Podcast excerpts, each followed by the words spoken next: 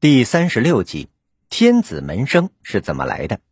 天子是指皇帝，门生，科举考试考中者对主考官自称门生。在科举考试时代，皇帝亲自考试录取的考生被称为天子门生。在科举考试刚开始的时候，并没有天子门生的说法。唐代的科举考试还没有殿试。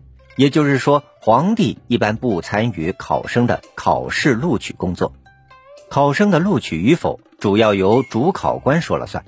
同一年同一科被录取的考生互称同年，他们称主考官为作师、作主或恩门，他们在主考官面前自称门生，这样无形之中，新录取的考生也就是进士。和主考官之间便建立起了一种非常特殊的师生关系。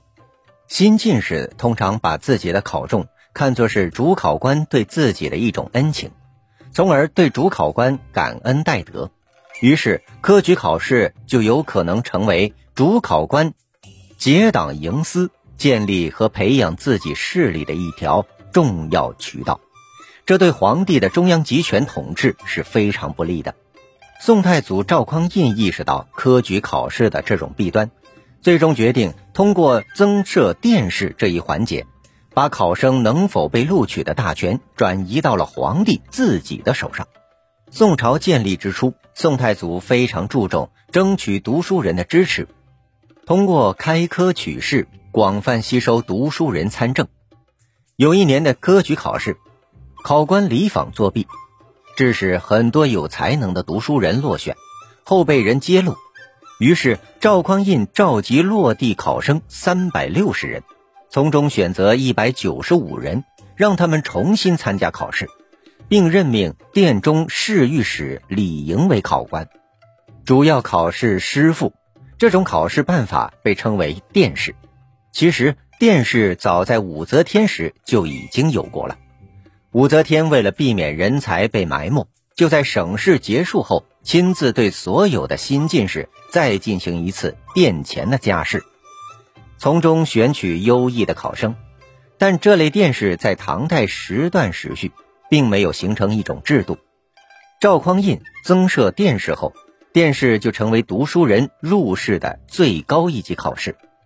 殿试的时候，皇帝会选派初考、复考、详定。编排、点验试卷、封谜、对读、巡捕等相应官员，让他们在一天内考试考生，主要考察诗、赋和论题。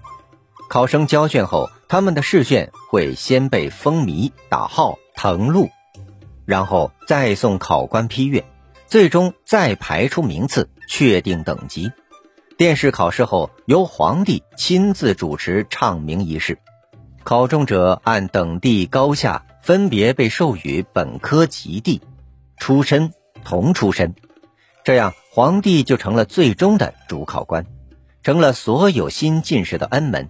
考中者就被称为天子门生，而不再是主考官的门生。所有的新进士都成了皇帝的学生，他们感恩戴德的对象变成了皇帝。通过殿试把录取的大权直接掌握在最高统治者皇帝手中，这有利于巩固皇帝的集权统治。因此，宋太祖高兴地说：“昔者科名多为世家所取，朕亲临事，尽革其弊矣。”也就是说，以前的科举考试是有弊端的，容易形成宗派关系。皇帝参与到科举考试殿试中。就消除了这种弊端。您刚才收听的是《学习教育中华文化十万个为什么》，同名图书由中华书局出版，演播水火之声。